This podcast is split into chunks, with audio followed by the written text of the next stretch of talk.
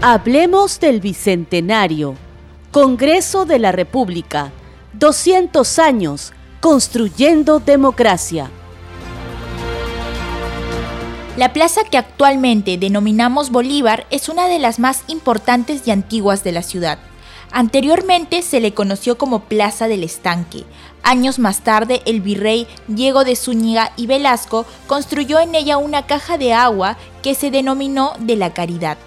Este depósito surtía de agua a los monasterios, conventos, edificios y fuentes públicas de la ciudad. Asimismo, hacia 1563 fue conocida como Plaza de Nicolás de Rivera el Mozo y hacia fines del siglo XVI fue denominada Plaza de las Tres Virtudes Cardinales y luego pasó a ser la Plaza de la Inquisición. En la época colonial esta plaza estaba muy descuidada por la presencia en ella de un mercado de abasto, Tenía una forma irregular y en el centro había una pileta o fuente pública. Recién al decretarse el establecimiento del primer Congreso Constituyente del Perú, en el local de la Universidad de San Marcos se ordenó el traslado del mercado a otras plazas mientras se construyese un edificio adecuado para tal fin. Además, durante la gesta emancipadora, por resultar entonces todo lo hispano odioso a los ojos de los patriotas, se procedió a utilizar otras denominaciones para esta misma plaza.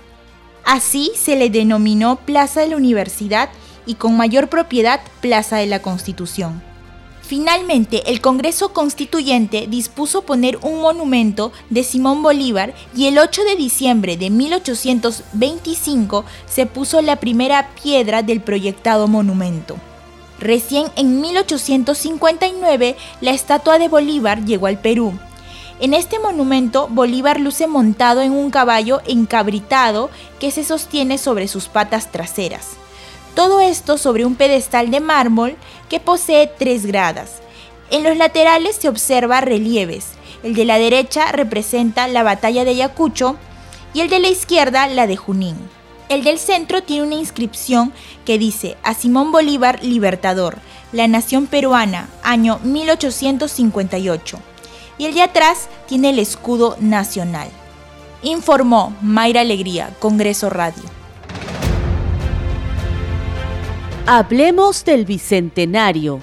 Congreso de la República. 200 años construyendo democracia.